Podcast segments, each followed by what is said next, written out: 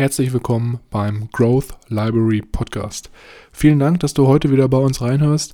Bevor wir jedoch mit der Episode starten, wollte ich dich nochmal ganz kurz darauf hinweisen, dass wir in der Podcast-Beschreibung einen Timestamp eingetragen haben, falls du unseren Smalltalk am Anfang überspringen möchtest, um dann direkt mit der Buchbesprechung zu starten. Ich wünsche dir ganz viel Spaß und ich würde sagen, wir hören uns gleich nach dem Intro.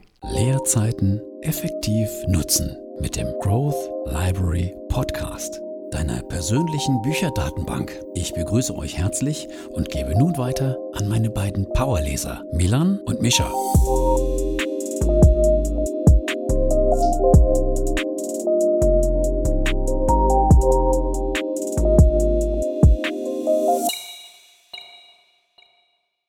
Herzlich willkommen auch nochmal von meiner Seite hier beim Growth Library Podcast mein Name ist Milan und ich bin heute hier nicht alleine, sondern wie immer mit meinem Bruder Mischa. Hallo und herzlich willkommen.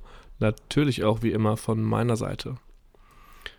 Ja, schön, dass wir uns mal wieder hier zusammengetroffen haben, Milan. Ich habe mir nämlich von deiner, von unserer letzten Episode, wenn du dich da noch dran erinnerst, vielleicht so schwach. Ja. Da haben wir uns ja über Hörbücher unterhalten. Mhm. Und ich habe mir tatsächlich jetzt auch das Hörbuch, was du empfohlen hast. Oh, jetzt bin ich gespannt. Warte, lass mich raten. Mhm. Äh, du hast dir den Neurochirurgen geholt. Genau. Ja. Der Neurochirurg, der sein Herz vergessen hat. Ich äh, hab mir, bin jetzt quasi da vorbeigezogen in der Geschichte, wo er sich mit der guten Dame getroffen hat äh, in den Sommerferien, als er noch in der Schule war, alles gelernt hat und jetzt auch den ersten großen Erfolg gefeiert hat beim Anwenden der Technik. Mhm. Und äh, es ist wie immer eigentlich auch so wie beim Bücherlesen.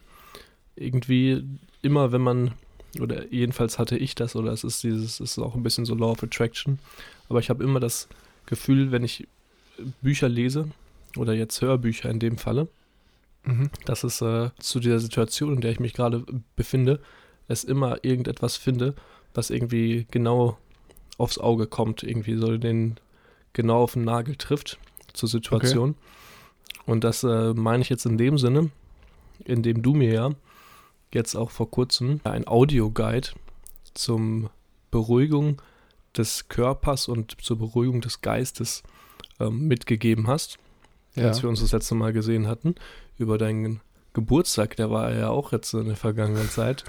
Alles Gute Da ist auch einiges passiert. Da ist einiges passiert. Aber was sich jetzt hier der, der, der Kern der Botschaft eigentlich ist, dass dieses Hörbuch, was äh, du da angesprochen hattest in der letzten Episode, super mhm. einhergeht mit dem Audi mit dieser, mit diesem Audio, ja, Guide, der einen da heranführt, seinen Körper mhm. richtig zu entspannen und seinen Geist zu entspannen. Äh, mhm. Da habe ich jetzt die erste, habe ich jetzt mehr als eine Woche, habe ich mir die erste angehört und ich glaube, heute Abend steige, steige ich mal weiter durch in die zweite von den drei Episoden und höre mir dann die auch nochmal eine Woche an. Mhm. Wobei es gibt sogar vier Phasen. Ah, okay. Mhm. Also jetzt noch für alle Hörer, es ist halt so ein, ja, wie soll man es beschreiben? Es ist ein Audioguide, der in vier Trancen eingeteilt ist, sage ich mal, und jede Trance zielt halt darauf ab, dich aufbauend komplett zu entspannen, vom Körper bis zum Geist und dann auch bis zur Seele und so weiter. Und ja, jede Woche eine Trance und dann die nächste. Das heißt, du bist jetzt eine Woche durch. Ja, etwas, ich habe es etwas länger tatsächlich gemacht. Äh, ja. Dafür habe ich aber auch, glaube ich, jetzt in der Woche habe ich es ein oder zweimal nicht geschafft und war abends einfach zu K.O., es war zu spät und dann wollte ich nicht noch eine halbe Stunde mir das angucken. Ja. Deswegen habe ich jetzt so ungefähr acht, neun Tage irgendwie sowas dazwischen gemacht. Ja, ich habe auch die Erfahrung gemacht, es ist eigentlich am besten, wenn du das hörst, wenn du jetzt nicht so das hörst und dabei einschläfst, sondern wenn du halt dann vielleicht nochmal irgendwie dich auf den Teppich legst oder in den Sessel sitzt oder so und das dann hörst und dann danach erst mhm. äh, ins Bett gehst. Das war so meine Erfahrung. Aber ja, ich bin gespannt, was du da so erzählst, wie so die Erfahrungen sind. Hast du denn jetzt schon so erstmal so, ja, was erlebt oder irgendwie so das Gefühl gehabt, dass sich was verändert oder dass du besser schlafen kannst oder so? Ja, zwischendurch hatte ich schon das Gefühl, dass ich auch schneller einschlafen konnte. Es ist aber eher so ein Dreiviertel der Fälle gewesen. Es gab es auch ein, zwei Mal, wo mhm. ich ähm, danach gleichermaßen schnell oder langsam eingeschlafen bin, hatte ich das Gefühl. Also noch ja. nicht so, dass ich jetzt wirklich sagen würde, ja, das ist jetzt stark, dass ich jetzt stark was signifikant gemerkt habe. Es war tatsächlich gestern oder vorgestern war es. Ähm, sehr komisch. Also, da lag ich im Bett, ich höre das in meinem Bett, lege mich hin, schlafen und dann in der Mitte ungefähr circa ähm, hat sich das sehr stark angefühlt, als ob jemand seine Hand auf meine Schulter, auf meine rechte gelegt hat. Äh, da habe ich ja dann kurz eine, einen kleinen, kleinen Schock bekommen. Äh, das weiß ich jetzt aber nicht, ob das jetzt einfach nur mein, meine lebendige Vorstellungskraft war, die mit mir gespielt hat, oder ob das jetzt irgendwie was zu sagen hat. Das äh, werde ich jetzt in den nächsten Wochen noch herausfinden. Oh ja, spannend. So was hatte ich noch nicht, aber ich habe das Gefühl gehabt, auch, dass ich auf jeden Fall besser schlafen kann. Mhm. Und ich glaube, viel passiert da auch so im Unterbewussten, das bemerkt man dann gar nicht. Und ja, was du jetzt sagst, dass dich das so ein bisschen auch in dem Hörbuch widerspiegelt, jetzt so diese genau. Theorie. Mhm. Das finde ich, äh, find ich sehr cool. Äh, wenn da draußen irgendwelche Leute noch äh, ähnliche Erfahrungen haben oder ähnliche Produkte kennen, würde ich mich auch sehr freuen, äh, da sich noch ein bisschen drüber auszutauschen oder das davon mal zu hören. Gerne einfach mal uns kontaktieren über Instagram oder auch über YouTube. Das sollte man vielleicht auch mal erwähnen. Äh, unsere Videos werden wöchentlich jetzt auch immer auf YouTube hochgeladen. Äh, es ist nicht äh, so, dass man uns jetzt dadurch sieht, aber vielleicht ist es für den einen oder anderen noch ähm, umgänglicher und erreichbarer. Genau, also wir haben jetzt auch noch nebenbei schon seit längerem sogar einen YouTube-Kanal aufgebaut oder sind dabei. Also ich bleibe auch dabei, ich mache die Trancen ja auch eigentlich jetzt regelmäßig seit, ich glaube, drei Wochen, vier Wochen, fünf Wochen sogar. Und es ist auf jeden Fall sehr, sehr, sehr, sehr interessant zu beobachten, was da so mit einem passiert. Ansonsten, was ist bei mir passiert letzte Woche? Ich habe eine Dokumentation gesehen. Mhm. Und diese Dokumentation. The Tinder Swindler. Nee, nee, nee, jetzt nicht sowas. Ich bin, ich muss offen zugeben, ich bin nicht so der Fan, auf Netflix Dokumentationen zu gucken. Ich weiß auch nicht wieso. Mhm. Sondern ich bin so ein, hört sich auch vielleicht schon ein bisschen nerdy jetzt wieder an, aber ich bin so ein richtig kranker Fan von, von dem Arte YouTube-Channel. Der geht richtig, der geht richtig steil. Die okay. haben richtig saftige, richtig saftige, gute Dokumentation teilweise. Die Meeresdokus und so. Ja, jetzt nicht ganz in die Richtung. Das Thema Meer ist schon richtig, aber es ist jetzt keine meeresbiologische Dokumentation gewesen, sondern es war eine Dokumentation und da ging es um, ja, wie soll ich das jetzt beschreiben? Wahlshows, also Orca-Wahlshows in SeaWorld oder auch anderen Wasserparks äh, around the globe, also weltweit. Die Dokumentation heißt Blackfish, also für jeden, der es vielleicht oder auch mal sich jetzt danach anschauen möchte, findet man ziemlich leicht auf YouTube. Und ich muss sagen, diese Dokumentation hat mich krass irgendwie mitgenommen oder auch, der hat mich noch danach so krass daran wieder zurückdenken lassen. Ich weiß nicht, ob du das kennst. Manchmal auch, wenn du so gute Filme guckst, hast du auch noch mal zwei, drei Tage irgendwie so Flashbacks. Mhm. Und es war einfach so krass zu sehen, wie so der Mensch im Laufe der Zeit die Orca-Wale halt dann teilweise dafür diese Themenparks, für diese Wasserparks gefangen hat, dressiert hat und so.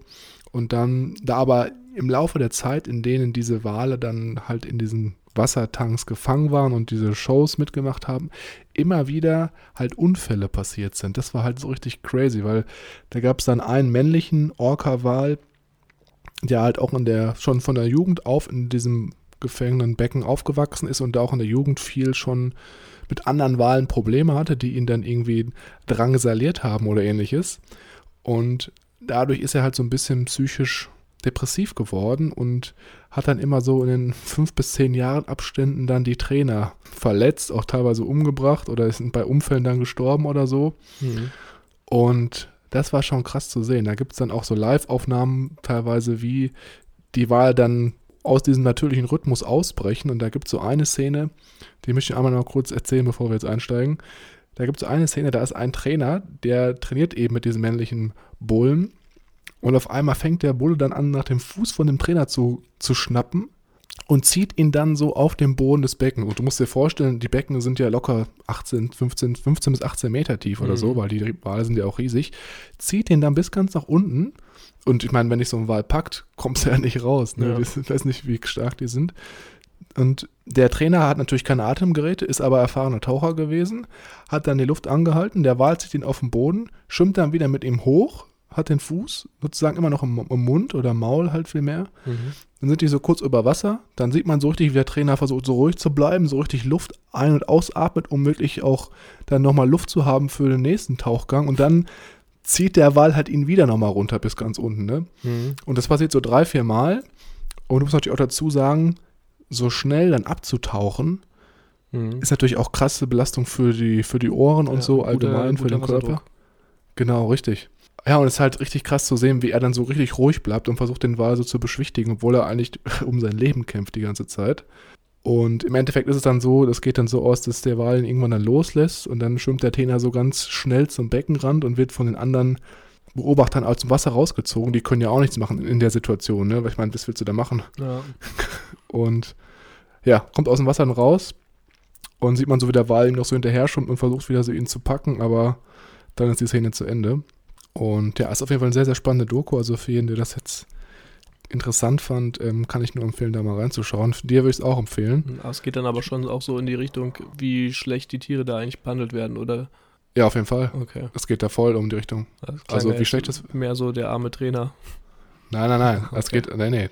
Es ist auf keinen Fall. Also es geht wirklich darum, wie schlechte Tiere behandelt wurden. Ich meine, aktuell gibt es in Amerika und Europa auch, glaube ich, sind Wahlshows verboten. Die gibt es gar nicht mhm. mehr. Aber jetzt fangen die mittlerweile in Asien damit an und in Russland und so. Also ich glaube, das Thema ist, ist noch nicht ganz vorbei. Okay, krass. Muss ich mir mal auf meine Liste schreiben. Äh, nichtsdestotrotz, ich würde sagen, wir starten langsam mit dem eigentlichen Titel unserer Episode hier mal äh, durch. Mhm. Es geht nämlich heute um Atomic Habits vom James Clear. Atomic Habits ist tatsächlich ein Buch, das bei uns auch schon länger auf der Liste steht und was ich mir jetzt über Weihnachten zugelegt habe, weil mhm. ich das starke Bedürfnis daran hatte. Und ich habe es dann beim Lesen auch gemerkt, wieso ich ausgerechnet dieses Buch haben wollte. Mhm. Und habe sehr viel, finde ich, daraus mitnehmen können. Deswegen bin ich umso gespannter, was du dazu sagst. Ich habe ja schon davor, bevor wir die Aufnahme gestartet haben, mit ges dir gesprochen. Und mhm. du warst ja noch nicht so 100% gecatcht. Deswegen äh, schauen wir mal, ob wir, ob ich dich vielleicht noch vom Gegenteil überzeugen kann. Lassen wir uns überraschen. Ja. James Clear ist ein amerikanischer Journalist und Autor und hauptsächlich bekannt für seinen Nummer 1 Bestseller Atomic Habits, den wir hier heute besprechen. Hauptberuflich arbeitet James Clear bei der New York Times und ist dort Autor und Journalist. Nebentätig hält James Clear auch noch Talks über Gewohnheiten, Entscheidungsfindung und kontinuierlicher Verbesserung. Das Buch, was wir uns heute hier angucken, Atomic Habits von ihm, wurde über 5 Millionen Mal weltweit verkauft und es gibt es tatsächlich sogar in mehr als 50 verschiedenen Sprachen. Mhm. Ja, spannend. Ich frage mich immer, was für Sprachen die Bücher dann übersetzt werden, wenn die jetzt sagen 50 verschiedene. Mhm. Äh, es ist ja sehr, sehr große Variation dann in dem Fall. Genau, ja, also ich denke mal, der Titel sagt eigentlich schon aus, für welche Personengruppen dieses Buch eigentlich wie geschaffen ist. Es ist so, dass jeder hier angesprochen wird, der sich bessere Gewohnheiten schaffen möchte und schlimme Gewohnheiten oder negative Gewohnheiten vermeiden möchte und dadurch halt seinen Alltag produktiver gestalten möchte und auch wirklich mehr, mehr Kontrolle über sein berufliches Leben haben möchte. Und ich würde sagen, hauptsächlich geht es in dem Buch eigentlich um das ganze Thema Gewohnheiten schaffen, Analyse der eigenen Gewohnheiten und dann auch, wie man diese langfristig in sein Leben erfolgreich implementiert. Bevor wir jetzt direkt mit dem Content loslegen, nochmal für unsere Zuhörer, wie immer, wir fassen hier nicht das gesamte Buch zusammen, das würde den Rahmen unserer Aufnahme hier total sprengen. Stattdessen haben wir uns im Buch die interessantesten und wie wir finden wichtigsten Aspekte rausgesucht, die wir hier besprechen und wenn ihr das Ganze dann nochmal genauer nachschauen wollt, könnt ihr das gerne tun. Wie immer findet ihr dazu einen Link in den Show Notes. Und dann würde ich sagen, starten wir direkt mit dem ersten Teil, nämlich den Fundamenten, warum kleine Veränderungen wirklich einen großen Unterschied machen können. Und so wie ich gesehen habe, du hast es auch schon so zusammengefasst, wie ich es auch jetzt zusammenfassen würde. Deswegen ist die Story wahrscheinlich nicht ganz neu, aber ich möchte es trotzdem nochmal hier einbringen. Und zwar, warum sind kleine Veränderungen eigentlich so wichtig und warum machen die so einen großen Unterschied? Und hier fängt James Clear mit einem sehr, sehr schönen historischen Beispiel an. Und zwar geht es hier um das britische Fahrrad-Racing-Team aus dem Jahre 2003. Und man muss sich halt vorstellen, vor dem Jahr 2003, bevor dieser neue Fahrrad-Trainingscoach Dave Brailsford das Team trainiert, ist es so, dass das britische ja, Racing-Team im Fahrradrennsport sehr, sehr schlecht dasteht und manche europäische Hersteller sich sogar weigern, ihre Fahrräder an eben dieses britische Nationalteam zu verkaufen, weil es eben einfach so miserable Leistungen erbringt. Jetzt ist es aber so, dass im Jahr 2003 Dave Brailsford als Teamcoach organisiert wird und Dave Brailsford hat eben eine ganz, ganz interessante Strategie, welche er halt nutzt, um das Team zu verbessern und einfach nach vorne zu bringen. Und zwar nennt sich diese Strategie oder dieser Coaching-Ansatz Aggregation of Marginal Gains. Und was meint er damit? Das heißt, wirklich alles, wird analysiert in dem ganzen Team und versucht zu verbessern. Jedes kleinste Detail. Das fängt dann damit an, dass man so die offensichtlichen Sachen verbessert, das Gewicht des Fahrrads vielleicht oder das richtige Öl, was dann für die Ketten genutzt wird und für die Gangschaltung, aber auch dann, wenn man es jetzt hochtreiben möchte, werden die richtigen Matratzen in den Betten organisiert, damit die Sportler ausgeschlafen sind.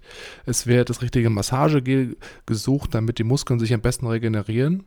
Und so kommt es dann im Laufe der Jahre dazu, dass über hunderte von kleinen Verbesserungen vorgenommen werden.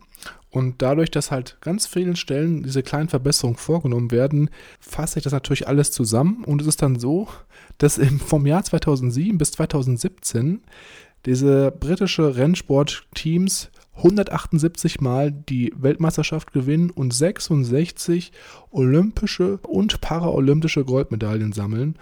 Und man sieht hier einfach ganz, ganz krass, wie sehr diese kleinen Verbesserungen zusammengefasst nicht einen sehr, sehr großen Unterschied machen und einfach die ganze Team-Performance nach vorne bringen.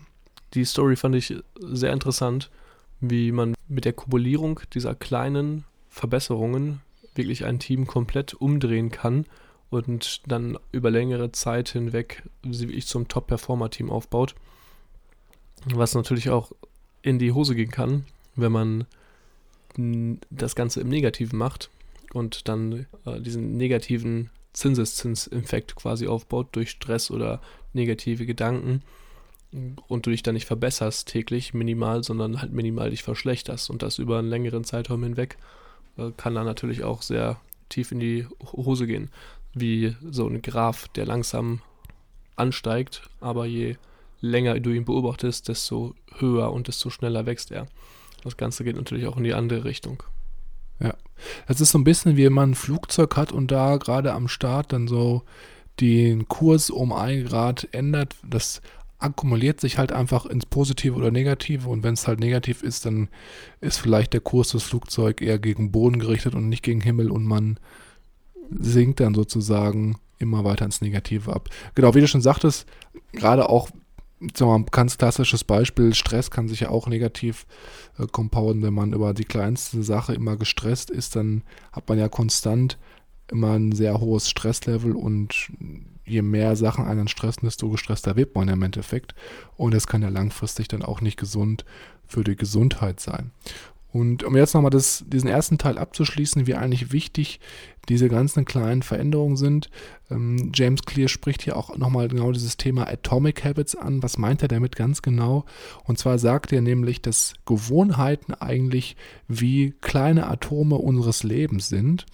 Und am Anfang sind diese kleinen Routinen vielleicht sehr, sehr unbedeutend. Aber je mehr wir halt von positiven Routinen oder Gewohnheiten in dem Fall implementieren, desto größer wird dann auch das Wachstum und desto schneller werden wir auch langfristig unsere Ziele erreichen, wenn wir halt konstant dafür sorgen, dass negative Gewohnheiten ausgeschlossen werden und wir uns wirklich nur auf die positiven fokussieren. Und ich habe mir so ein bisschen so vorgestellt, dass einfach Gewohnheiten so ganz kleine Atome sind, die uns im Alltag irgendwie begleiten und auch von uns ausgeführt werden und teilweise auch unterbewusst. Aber ich denke mal, da werden wir gleich noch ein bisschen mehr drüber sprechen. Ja, also es ist ein schöner Vergleich mit den Atomen. Die Atomen, aus denen wir ja auch bestehen. das ist eigentlich auch eine sehr schöne Überleitung für das zweite Kapitel, wie nämlich unsere Gewohnheiten, unsere Identität beeinflussen, beziehungsweise auch andersrum, wie unsere Identität unsere Gewohnheiten beeinflussen. Und bevor ich jetzt hier mit dem Kapitel nochmal richtig durchstarte, Milan, vielleicht nochmal mhm. für dich eine kleine Story, weil das Kapitel fand ich, äh, war so äh, das erste und das zweite vor allem, so der Eye-Opener für mich in dem Buch, wie ich gemerkt habe, äh, dass, oder wo ich gemerkt habe, dass das Buch mir ähm, sehr viel geben kann oder dass ich den Inhalt sehr, sehr gut finde. Ich habe nämlich vor Weihnachten mich hier mit meinen Mitbewohnern ähm, unterhalten und mit denen gesprochen und habe auch gesagt, ich wünsche zu Weihnachten, äh, habe ich mir dieses Buch gewünscht. Und ich habe mir gerade dieses Buch gewünscht, weil ich das Gefühl hatte, dass in meinem Studium ich diese ganzen guten Gewohnheiten, die ich aufgebaut habe in meiner Ausbildungszeit, etwas verloren habe. In der Ausbildung war es ja relativ gut getaktet. Ich hatte immer meine Startzeit, wo ich ungefähr auf der Arbeit sein wollte und habe dann davor eigentlich alles gemacht am Tag, was ich so haben wollte. Ich habe gelesen, ich habe ein bisschen Sport gemacht, ich habe ein gutes Frühstück gehabt, habe kurz meditiert. Es war so ein Rundumpaket für Geist, Körper, Seele, alles was dabei. Und das ist mir so ein bisschen abhanden gekommen hier im Studium, dadurch, dass ich mal Vorlesungen um 8.30 Uhr habe, mal um 1 Uhr, mal um 11 Uhr. Und deswegen hatte ich das Gefühl, dass ich das gerne wieder zurückhaben will. Und gerade mhm. diese Fundamentals, die hier beschrieben werden, ähm, haben mir bestätigt, was für ein Gefühl ich vermisse oder wieso ich mich dem so gut oder schlecht gefühlt habe. Weil man das so ein bisschen nachvollziehen kann. Man muss natürlich auch dazu sagen, im Vergleich Ausbildung und Studium, Studium ist natürlich auch noch wesentlich zeitfressender. Und wie du schon sagtest, ist es halt auch leider Gottes nicht immer so eine feste Zeit, um, um die man halt teilweise seine Aktivitäten rumplanen kann, weil vielleicht meine Gruppenarbeit länger dauert oder halt die Vorlesungszeiten sich komplett variieren. Aber ich muss zugeben, bei mir war es halt auch ähnlich. Also als ich mit dem Studium angefangen habe, da war es bei mir auch so, dass ja, also meine ganzen Routinen, die ich vor heute eigentlich in den Bach runtergegangen sind, so gefühlt. Mhm. Deswegen fand ich das Buch jetzt in meiner Situation sehr gut, weil es dazu noch etwas hilft. Und wie ich das Ganze dann auch umgesetzt habe, kann ich dazu auch ein bisschen gerne noch erzählen. Aber jetzt mhm. erstmal nochmal zu dieser Identität und wie die Gewohnheiten unsere Identität beeinflussen. Gewohnheiten aufzubauen oder Gewohnheiten beizubehalten, ist sehr schwierig. Gut zu essen, meditieren, zu Journaling für ein paar Tage kann man machen, aber irgendwann wird es dann aufwendig und man verliert so ein bisschen die Geduld damit, es auch weiterzuführen. Ähm, wenn man aber dann es einmal geschafft hat, da dran zu bleiben für eine gewisse Zeit und diesen, diese Gewohnheit aufzubauen, hat man es aber dann auch meistens geschafft und wird diese Gewohnheiten nicht mehr los. Und das Enden dann von Gewohnheiten ist sehr schwierig und da gibt es natürlich auch einen Grund für. Man kann sich das Ganze nämlich anschauen wie eine Zwiebel. Den Vergleich mit der Zwiebel, mit dem Zwiebelprinzip, das haben wir auch ja schon ein paar Mal gehört, immer mit mhm. verschiedenen Metaphern und mit verschiedenen Benennungen. In der äußersten Schicht haben wir den Versuch, das Outcome, also das, was herauskommt, zu ändern, unsere Ergebnisse. Darunter haben wir eine Schicht, die zweite Schicht, die sich mit dem Prozess beschäftigt. Und der Kern unserer Zwiebel ist unsere Identität. Also wir haben quasi die Veränderung von unseren Gewohnheiten, die im äußersten Bereich der, das Outcome ist, darunter den Prozess, also wie wir eine Routine implementieren, zum Beispiel die Routine, dass wir ins Gym gehen. Und darunter der wirkliche Glaube an unsere Identität, die Sicht, die wir von unserem Selbst haben, die bestimmt, wie wir uns selbst sehen. Man kann quasi sagen, Outcome, das was rauskommt, ist darüber, was du bekommst. Der Prozess ist, was du tust. Und die Identität ist, was du bist. Mhm. Und viele fokussieren sich darauf, das Problem quasi falsch zu behandeln. Am besten ist es, wenn du deine Identität quasi mit deiner, mit deiner Gewohnheit verknüpfst sodass es, du gezwungen bist oder dich selbst quasi dazu im Positiven zwingst, deine Gewohnheiten noch wirklich zu verändern. Wenn du nur das Resultat ändern möchtest, nur, das, nur den Outcome, dann wird das nicht lange funktionieren, weil du im Endeffekt immer noch die gleiche Person, sage ich mal, bist, die die Tätigkeiten durchführt, wie sie sind, die zu diesem Outcome generieren.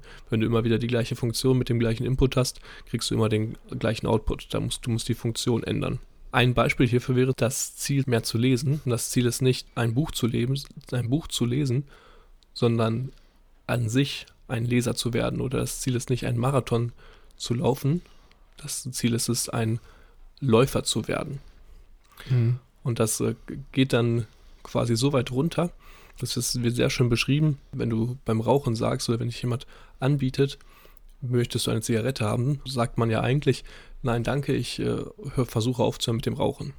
Was mhm. impliziert, dass du selbst Raucher bist. Wenn du stattdessen sagst, nein, danke, ich bin kein Raucher, impliziert das, dass du kein Raucher bist, was eine ganz andere Wirkung hat und für dich selbst auch eine viel stärkere Manifestation ist für deine Identität, diesem Angebot auszuweichen oder dieses Angebot erst gar nicht wahrzunehmen. Ich muss offen zugeben, ich habe das auch früher mal so falsch betrachtet und habe auch immer versucht, meine Gewohnheiten zu ändern, weil ich ein Ziel erreichen wollte. Mhm. Wie zum Beispiel jetzt im Bereich Fitnessstudio, das kennt man ja auch ganz krass. Ich möchte dann als Ziel haben, vielleicht, keine Ahnung, in den Teenagerjahren einen guten Oberkörper haben, großen, großen Brustumfang, gute Oberarmumfang. Das war das Ziel. Aber wie du jetzt schon sagtest, müsste es ja eigentlich so sein, dass ich meine Identität, also den Kern ändere und dann ist das Ziel, das Endergebnis, äh, ist dann kommt dann von alleine und ich ändere meine Gewohnheiten eigentlich, weil ich mich als Sportler sehe oder als Kraftsportler und nicht, weil ich das, dieses Endergebnis dann suche. Mhm.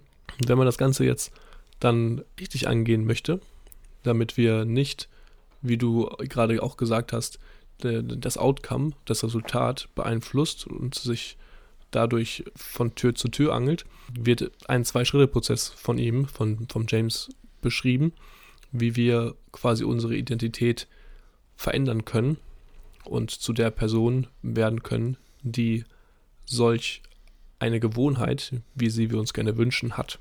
Der erste mhm. Schritt ist natürlich hier erstmal zu entscheiden, welche Person ich überhaupt sein will und der zweite ist es dann, es tagtäglich uns zu beweisen mit kleinen, und jetzt Fokus auf kleinen Zielen, mit kleinen Gewinnen, äh, sich das zu beweisen. Das heißt, selbst James Clear, unser Top-Autor, der jetzt bei der New York Times von seiner Tätigkeit, von seinem Hobby lebt, hat irgendwann mal angefangen und war kein Schriftsteller, er war kein Journalist. Das heißt, er hat einfach angefangen, einen Blog zu starten und hat wöchentlich auf seinem Blog immer irgendwas gepostet und irgendwas veröffentlicht. Und über diesen Prozess und über diese Gewohnheit, jede Woche etwas zu posten, hat er das Selbstbild aufgebaut, dass er ein Blogposter, ein, ein Schriftsteller ist und hatte dadurch Referenzwerte, auf die er aufbauen konnte, um sich selbst zu beweisen, ich bin ein Schriftsteller. Ja, ich finde, das ist auch sehr, sehr spannend. Das kann man ja, wie gesagt, auch in verschiedenste Lebensbereiche übertragen zum Beispiel auch gerade in Anfangsphasen, wenn ich mal so zurückdenke, als wir das erste Mal, ich weiß gar nicht, wann das war, 2016? Nee, mhm. früher. Wann sind wir das erste Mal ins Gym gegangen? Ich weiß es gar nicht mehr. Boah, boah. lange her. Auf jeden Fall war das irgendwie äh, so ein laufender Überfluss vom Schwimmtraining ins Fitnessstudio. Und ja, jedenfalls erinnere ich mich noch daran, da sind wir auch noch nicht so wirklich in so ein professionelles Fitnessstudio gegangen. Das war ja so ein bisschen oldschool-mäßig. Und da waren wir auch eigentlich mit der Identität geladen, dass wir Schwimmer sind. Ne? Also wir sind vor mhm. zehn, acht Jahre lang geschwommen. Und dann mussten wir natürlich auch in diesem Prozess erstmal unsere Identität dahingehend anpassen, dass wir jetzt sagen, ja, wir sind Kraftsportler. Und das war so, glaube ich, dann der erste Prozess, der bei uns angesetzt hat, dass wir uns innerlich dem Ganzen angepasst haben und die Gewohnheit, dann regelmäßig drei, viermal die Woche ins Fitnessstudio auch dann zu gehen, ist dann von ganz alleine gekommen. Und das war aber auch meiner Meinung nach so ein Prozess, der krass unterbewusst stattgefunden hat. Wenn man das natürlich dann nicht so unterbewusst auch durch Trainer und ähm, Teammitglieder so mitgegeben bekommt, wird es natürlich dann schwer, das von jetzt auf gleich in andere Bereiche zu übertragen, in denen man jetzt vielleicht nicht so von anderen auch so ein bisschen mit hineingeführt wird, wenn, ich, wenn du verstehst, was ich meine. Mhm. Dieses gleiche Gefühl, das mir dann hier abgegangen ist, hat mich, glaube ich, auch so ein bisschen zu dem Buch gezogen, dass ich dann gerade als diese Phase mit der Ausbildung vorbei war und ich nicht mehr diese, diese Referenzwerte hatte, dass ich mhm. mich quasi weiterbilde und spirituell und physisch eine gute, ein gutes Fundament habe, bei dem ich, auf dem ich mich bewege, dass ich da täglich wirklich den Tag starte und das Gewissen habe, heute ist ein guter Tag, du hast schon gut was erledigt und die Arbeit hat noch nicht mal begonnen. Ich glaube, das hat mich auch hier so ein bisschen gereizt, dieses Ganze wieder aufzubauen. Dass diese Struktur, die mir im Studium jetzt hier ein bisschen fehlt, ähm, was auch so ein bisschen an der Natur des Studiums, glaube ich, liegt. Mhm. Ähm, aber das hat mich hier zu diesem Buch eigentlich bewogen und deswegen, glaube ich, war mir das Buch gerade in der Winterpause sehr wichtig, äh, das zu lesen. Ja. Man muss natürlich dazu sagen, du bist ja eigentlich eher aktuell auf dem Weg, die Entität des Rennradfahrers aufzubauen, oder? Äh, ja, das ist äh, auch sehr richtig getroffen. Ich habe es leider jetzt die letzten Tage ein bisschen vernachlässigt, weil ich es immer noch nicht geschafft habe, mein Lenkerband zu reparieren, weil das ah. ja beim letzten Sturz ein bisschen in Mitleidenschaft gezogen ist. Ja, das ist eine ganz andere Story. Genau, aber das ist in der Tat, ich sehe mich auch, was du beschrieben hast, glaube ich jetzt weniger als Kraftsportler oder als Bodybuilder äh, mhm. in der Richtung, sondern als Athleten vielleicht so ein bisschen. Das klingt ein bisschen komisch, aber oder als Breitensportler. Das trifft es, glaube ich, besser. Ich glaube, Breitensportler mhm. trifft es ganz gut. Einfach eine Person, die sich auf vielen unterschiedlichen Bereichen im Sport sehr wohlfühlt und die gerne ausübt. Du weißt ja, meine Leidenschaft gerade zum Tischtennis äh, ist ja auch sehr groß. Oder auch äh, Bohlen liegt mir ja auch sehr. Unter anderem als auch ähm, Pool, Billard, das sind ja große Lieben. Ja, aber ich, jetzt mal Spaß beiseite, aber ich muss echt sagen, das ist auch so, das fand ich jetzt mal kurz bevor wir jetzt beim nächsten Punkt einsteigen, das würde ich nochmal kurz loswerden. Mhm. Das fand ich auch war sehr, sehr spannend zu beobachten. In der Zeit, in der du nach München gegangen bist und ich eben nicht nach München gegangen bin, da hat sich deine Identität auch krass verändert. Weil ich fand vorher, hatten wir beide schon so eine krasse Fitness-Kraftsport-Identität und wir sind ja auch regelmäßig zusammen immer trainieren gegangen. Ich kann mich mhm. nur ganz früher daran erinnern, wie du mich da teilweise immer motivieren musstest. Oder ich dich teilweise ja, auch. Immer so ein schönes Gegenseitiges. So, der eine hatte keinen Bock. So, und dann hat der ja. andere halt den anderen nochmal einfach, weil er wusste, dass der andere keinen Bock hat, so ein bisschen gepiekst und meinte so, ja, gehen wir gleich trainieren, ne? Und er hatte eigentlich selber keinen Bock und hat der andere dann aber gesagt, ja, okay, dann machen wir das jetzt gleich. Dann gehen wir in 20 Minuten los, ne? Nur weil der andere das nicht zugeben wollte. Genau. Das ist ja ganz genau. Dann bist du eigentlich aus dem Zimmer gegangen, um, um deinen Bruder zu ärgern und hast es Du bist dann wieder rausgelaufen und dann wusstest du, ja, kacke, jetzt muss ich auch gleich trainieren. so in der Art.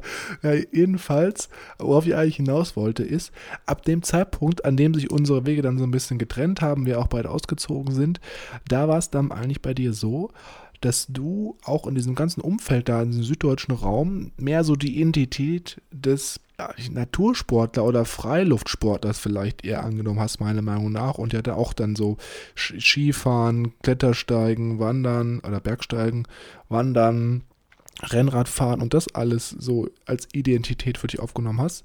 Und bei mir ist aber eigentlich dahingegen viel mehr so bei diesem Kraftsport geblieben ist.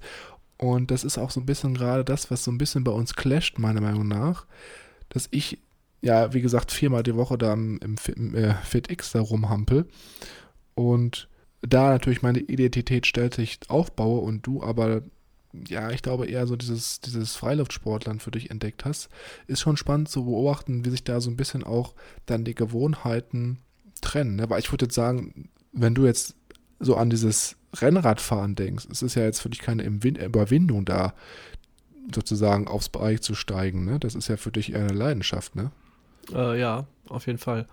Das genau. hängt dann natürlich auch immer so ein bisschen von den Gegebenheiten und dem Wetterstand an. Ja, klar. Aber es äh, eher weniger.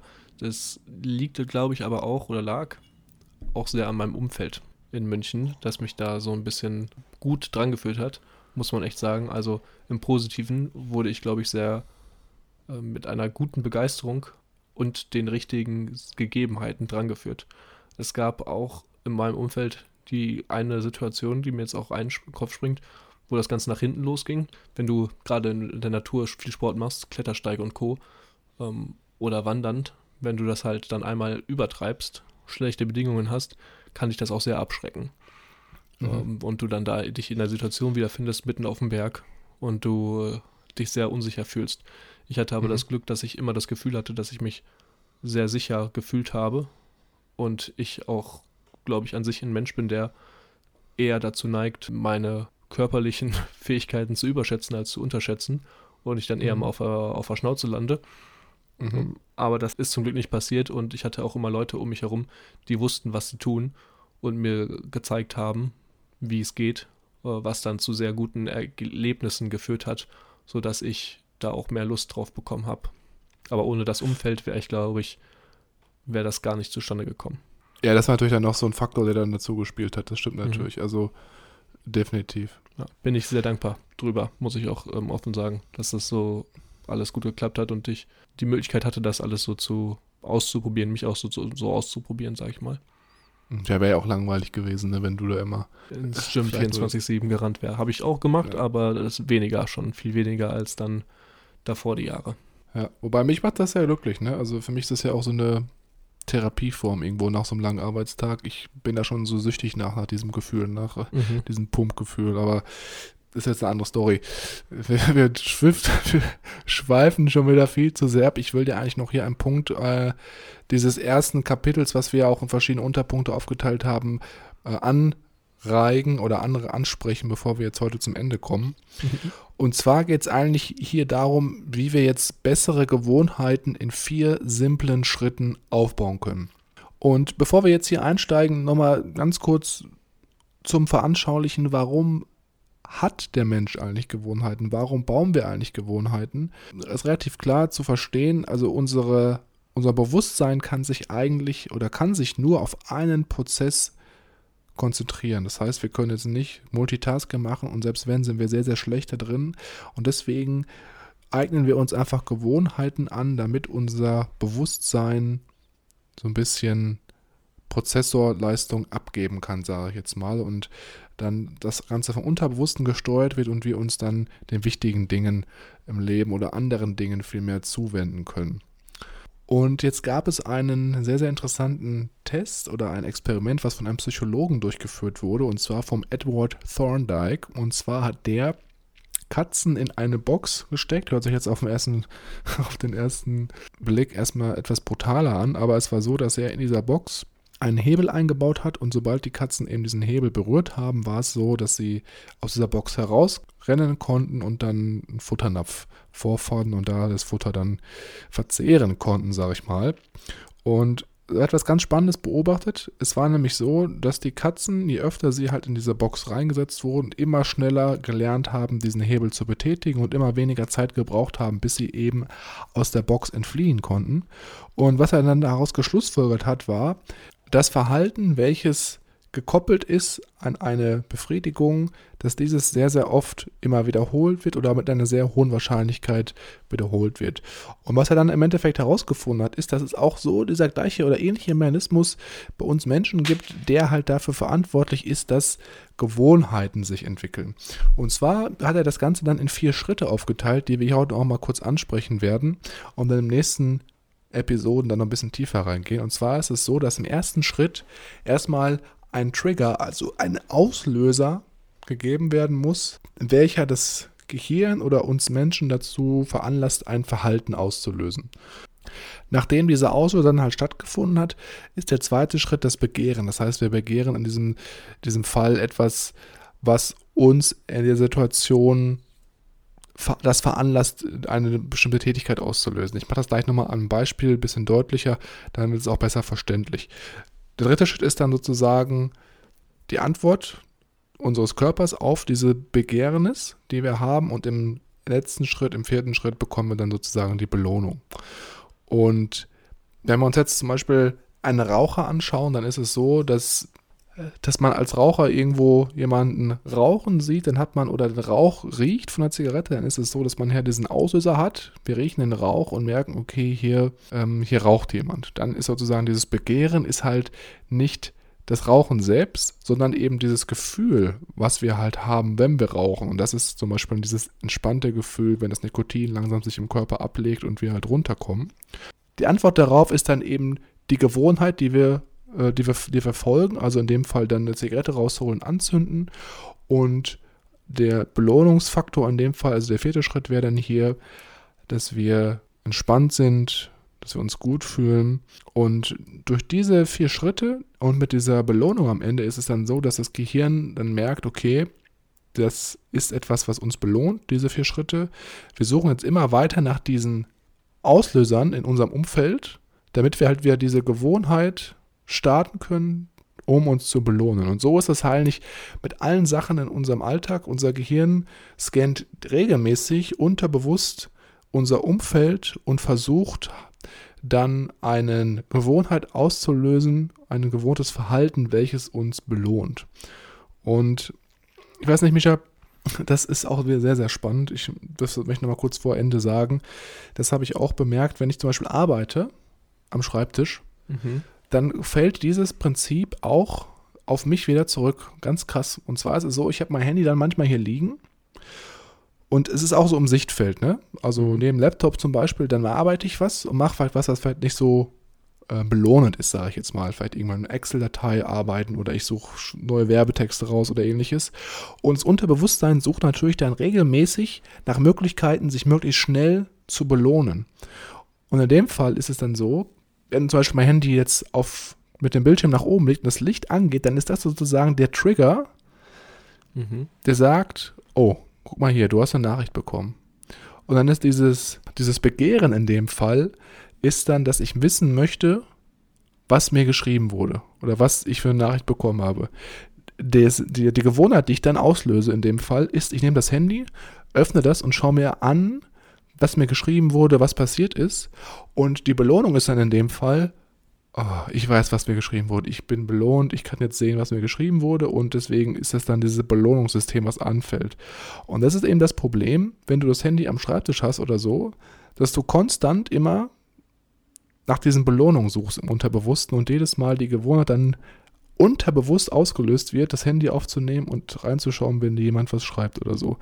Und deswegen haben wir das gerade auch in der Studienzeit sehr, sehr krass gemacht. Das kann ich mich noch sehr, sehr gut daran erinnern an meinen Mitbewohner dass wir dann teilweise wieder in der Lernphase oder Examphase die Handys dann immer zum Zimmer Nachbarn oder er das Handy in mein Zimmer, ich mein Handy in sein Zimmer gelegt haben, damit wir einfach diesen Störfaktor komplett eliminieren konnten und uns dann wirklich nur auf den Lerninhalt fokussieren konnten. Das war sehr, sehr spannend.